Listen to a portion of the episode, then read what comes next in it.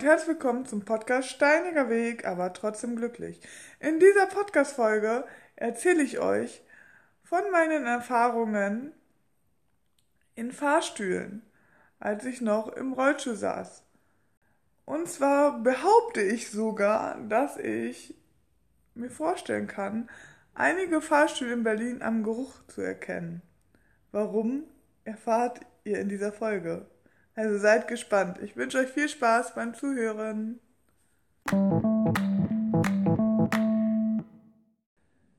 Erst hatte ich immer erst einen Koffer mit.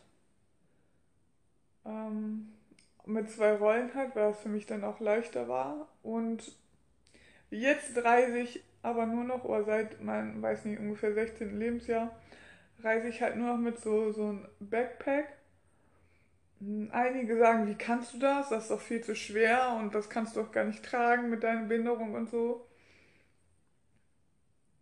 Aber man kann ein Backpack halt überhaupt nicht mit einem Rucksack vergleichen.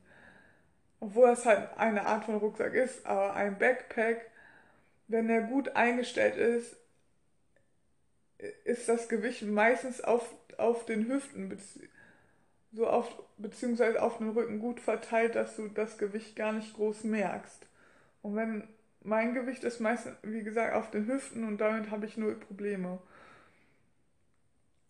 Egal wie voll gepackt der Backpack ist und ich habe mein Backpack oft bis zur Grenze, bis zur obersten Grenze ähm, gepackt, auch wenn da nichts mehr reinpasst, passt immer noch was an den Seiten und oben drauf und vorne dran und unten dran passt da immer noch was ran. Ähm, da bin ich schon sehr geübt beim Backpack packen und Gewicht und so. Wir haben das von Bekannten erfahren, nämlich dass deren Sohn halt immer mit einem Backpack reist und der hat auch halt eine Gleichgewichtsstörung und dass es für ihn besser ist. Und dadurch habe ich es dann auch gemacht, weil Ja, ich bin der Meinung, ich habe sowas schon mal erklärt. Naja, ich erkläre es nochmal. Vielleicht haben das einige ähm, die Folge nicht gehört, sonst müsst ihr weiterspulen. Ähm, ja, dann hatte ich halt nicht, oder habe das Problem nicht mit diesen Treppen. Obwohl diese Treppen sind halt, ich fahre so selten IC mittlerweile. Ähm, nicht mehr so schlimm, glaube ich, wie früher. Auf jeden Fall sind die Türen halt viel breiter als früher. Ähm, habe ich auf jeden Fall nicht mehr das Problem, diese Treppen darunter zu gehen. Oder einen Gang vom Zug lang zu gehen, beziehungsweise am Bahnhof irgendwie Treppen hoch oder runter zu gehen. Ich, hab, ich muss halt nichts in der Hand haben und, und das Tragen. Ich kann mich wirklich nur auf mein Laufen konzentrieren. Und das ist für mich sehr wichtig und sehr praktisch.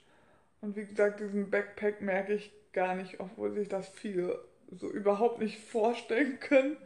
Und ich muss sagen, ich laufe sehr gerne mit diesem Backpack, beziehungsweise mm, mit diesem Gewicht auf, auf der Hüfte, weil ich habe das Gefühl, dadurch konzentriere ich mich besser auf mein Laufen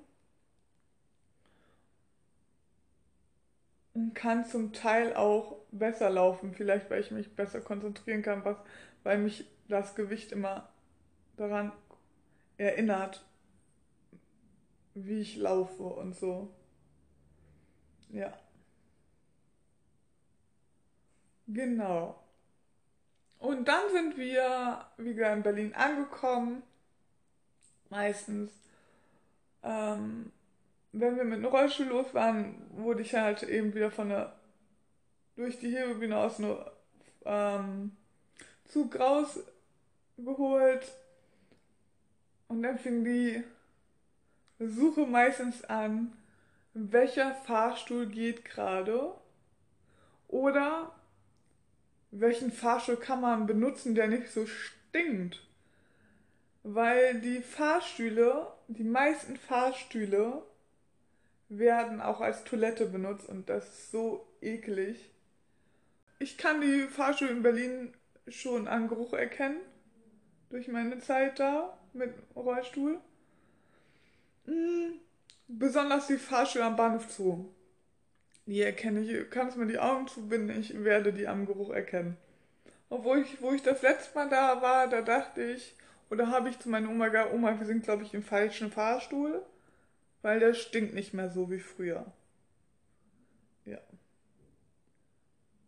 Da wurde der mal endlich nach, weiß ich nicht, wie viele Jahren, zehn Jahren oder so, von oben bis unten gereinigt. Das ist immer so widerlich. Oder man kann auch, und das sagen einige Rollstuhlfahrer, du kannst riechen, wer da vorher drin war. Ja. Und das ist immer sehr angenehm, nicht angenehm. Oder was halt auch immer noch ein auch ja coole Situation ist, dass du mit dem Rollstuhl vor einem Fahrstuhl stehst, hinter dir noch eine Person ist, die dich schiebt. Also meistens meine Oma oder so oder mein Großvater. Und der andere hat sich meistens um das Gepäck gekümmert dann. Oder schon mal gesagt, ich fahre mit der Rolltreppe runter oder mit, ich nehme schon mal die Treppe, weil derjenige ja Fußgänger ist, so gesehen. So, kann der, kommt der Fahrstuhl dann hochgefahren, die Türen gehen auf und dann steigen wieder alle Fußgänger über den Rollstuhl drüber, also über mich drüber, in den Fahrstuhl hinein, dass sie bloß im Fahrstuhl sind, weil sie können ja nicht als Fußgänger die Treppe benutzen. Das geht ja nicht. Ist ja viel zu anstrengend. Hm. Statt den Rollstuhlfahrer erstmal reinzulassen und dann zu gucken, wie viel, und die Begleitperson, um zu gucken, wie viel Platz es ist. Meistens haben meine Großeltern mich nur reingeschoben, beziehungsweise ich, hab, ich bin selber reingefahren und die sind dann schon mal Treppen gegangen. Obwohl meine Oma zu stur dafür war. Sie hat gesagt, ne. Erstmal bin ich hier für dich zuständig, also deine Begleitperson, also achte ich auch auf dich. Also habe ich auch ein Recht mit dem Fahrstuhl zu fahren. Und zweitens habe ich auch ein Alter, wo ich es machen könnte. Da müssen nicht diese jungen Hüpfer, die sehr gut zu Fuß sind, noch mit dem Fahrstuhl fahren. Ja. Was aber auch immer sehr gut ist, also wir haben ja jetzt schon gelernt, wie man den Fahrstuhl gut vom Platz her nutzen kann. Also, wenn du dich mit dem Rollstuhl so und so hinstellst, dann passt da noch meistens noch ein Rollstuhl rein oder ein Kinderwagen, wenn der sich so und so stellt und dann noch so und so viele Menschen. Aber wenn es dann voll ist, dann ist der Fahrstuhl nicht voll. Nein, dann passen ja noch mehr Menschen da rein, also noch mehr Fußgänger. Und noch mehr Fußgänger und ähm, mit Rucksäcken auf und denen ist das egal, ob so Rollstuhlfahrer die Rucksäcke abkriegen, ins Gesicht kriegen oder so. Weil die bedenken gar nicht daran, dass die Rollstuhlfahrer ja niedriger sitzen und genau in der Höhe sitzen von deren Rucksäcken oder so. Und wenn es uns mal zu viel wurde, zu bunt wurde, oder auch ein Fahrstuhl nicht funktioniert hat, dann sind wir, ähm, haben wir es meistens so gemacht, dass einer mit den Köffern schon runtergegangen ist, mit der Rolltreppe oder so. Da war aber dann meistens meine Tante mit dabei. Und wir den Rollstuhl dann zusammengeklappt haben. Dann, weiß nicht, die Treppen runtergetragen haben oder den die Rolltreppe auf die Rolltreppe gestellt haben und ich bin dann mit jungen anderen Erwachsenen oder so oder später auch alleine zu Fuß die Treppe gegangen oder ähm, die Rolltreppe gegangen oder ja, mich auf Rolltreppe gestellt. Genau, aber warum muss man sowas eigentlich machen? Warum muss einer, der in Rollstuhl sitzt, ob auch wenn er kurze Strecken laufen kann oder ein bisschen laufen kann, wo muss er den Rollstuhl zusammenklappen und der muss die Treppen runtergetragen werden? Nur weil Fußgänger meinen, den Fahrstuhl zu benutzen, obwohl sie selber gut Treppen laufen können. So. Ich habe nichts dagegen, wenn Erwachsene oder Fußgänger auch einen Fahrstuhl benutzen.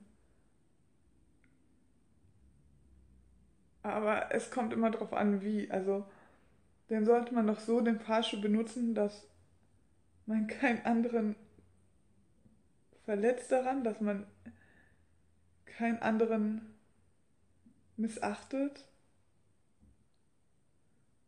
Und dass man mit jedem Menschen, ob er in Rollstuhl sitzt oder nicht, ob er eine Behinderung hat oder nicht, immer respektvoll begegnet und behandelt.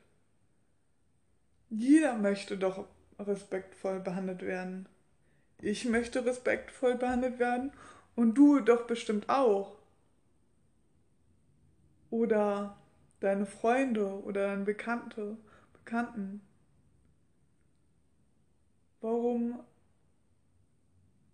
kann man den Menschen mit der Behinderung nicht respektvoll behandeln? Oder warum machen es so wenige? Hm.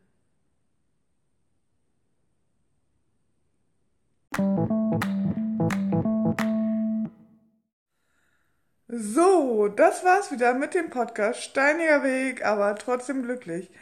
Ich hoffe, euch hat diese Folge gefallen. Und ich kann euch nächstes Mal wieder begrüßen bei diesem Podcast. Also seid gespannt, was es nächstes Mal zu hören gibt. Und wenn ihr Anregungen oder Fragen, Tipps oder Ideen habt oder eure eigene Erfahrung mal teilen wollt, dann schreibt mir gerne bei Instagram. Dort heiße ich Pinke Kirsche. Also bis dann und habt noch eine schöne Zeit. Tschüss.